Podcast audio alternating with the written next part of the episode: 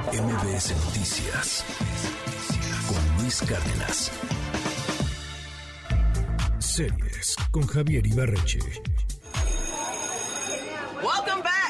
¿Qué tal Luis? ¿Cómo estás? Em, pues aprovechando que esta semana fueron los Globos de Oro, quiero hablar de una serie que lo ganó todo en las categorías de comedia. Es una serie muy tradicional en su forma, pero creo que lo hace increíblemente y por lo mismo se merece los premios. Hablo de Abbott Elementary. La serie va de lo siguiente.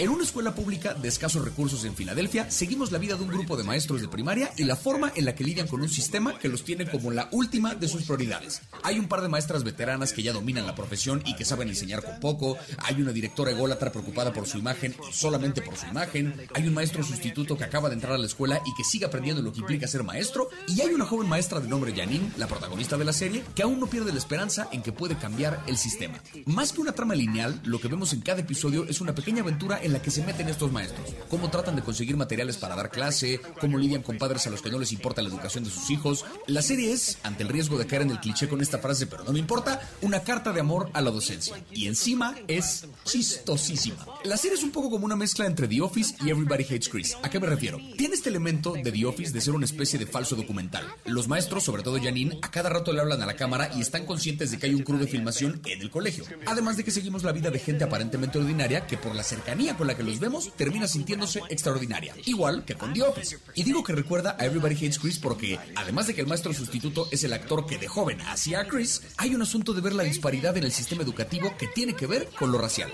Casi todos los maestros de esta escuela y casi todos los alumnos son afrodescendientes. Y esto tiene una razón de ser. El sistema educativo en Estados Unidos es muy desigual, particularmente con comunidades negras. Y esta serie aborda ese tema, pero de nuevo desde un lugar genuinamente cómico. No solamente son víctimas de un sistema injusto y represor, sino que los personajes tienen también sus vicios de carácter, como los debe tener una buena comedia. Y lo que vemos es una serie absolutamente honesta sobre la vida de un grupo de maestros. Brinca de situaciones absurdas que parten de esa desigualdad social, pero después aterriza en momentos muy conmovedores donde vemos lo que realmente implica ser maestro.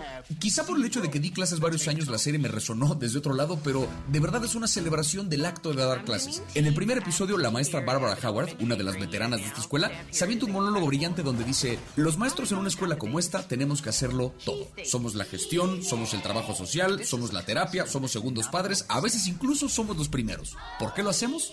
Definitivamente no es por el dinero. Lo hacemos porque debemos hacerlo. Es una vocación y o la tienes o no.